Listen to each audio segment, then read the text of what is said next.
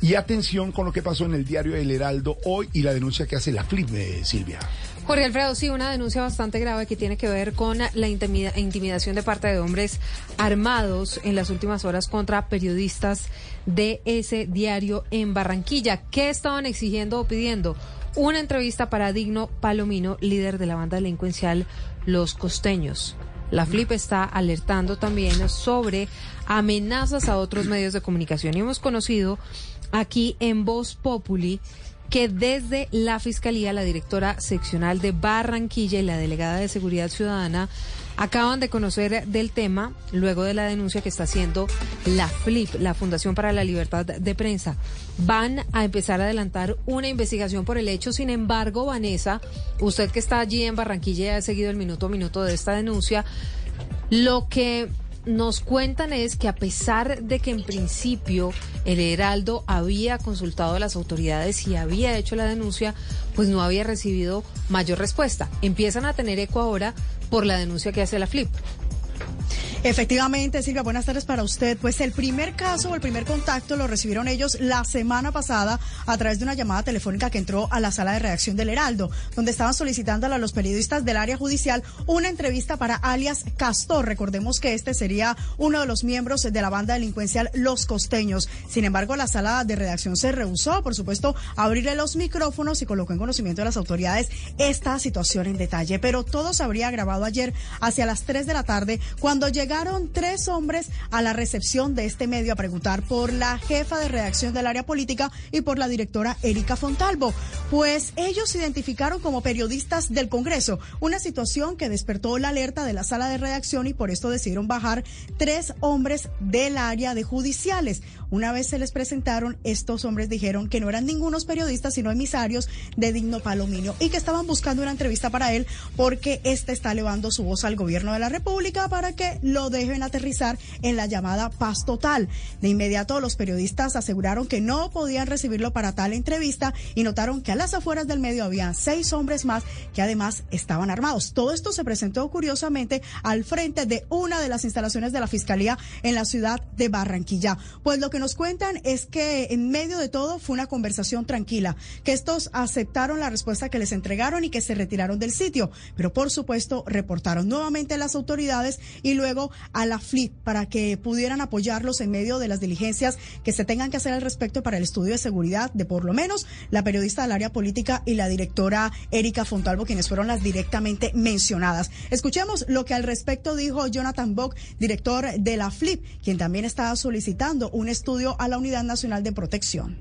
Las eh, amenazas que recibieron los periodistas del Heraldo y de Zona Cero eh, el día de ayer pues son muy graves, eh, no no solamente por el hecho de intimidación en el que hombres armados entran a la redacción preguntando por la directora del medio y por los periodistas para exigirles que publiquen panfletos que estaban a cargo, pues que digamos panfletos donde hacía, se hacía mención a diferentes grupos armados de la zona esta visita se da luego del mensaje difundido por alias El Negro Over desde una cárcel de Santander, quien recordemos hace parte de otra banda criminal, en este caso los rastrojos costeños, quien también habría contactado a algunos periodistas de la ciudad para solicitar entrevistas. Incluso sabemos que uno de ellos le dijo que si no tenía una orden del IMPEC no le podía abrir los micrófonos. Esto como estrategia para marcar una distancia. Pero es que también un tercer medio recibió amenazas en las últimas horas. Se trata del portal web Zona Cero. Allí ellos a través de su cuenta de Facebook habrían recibido el siguiente mensaje, abro comillas,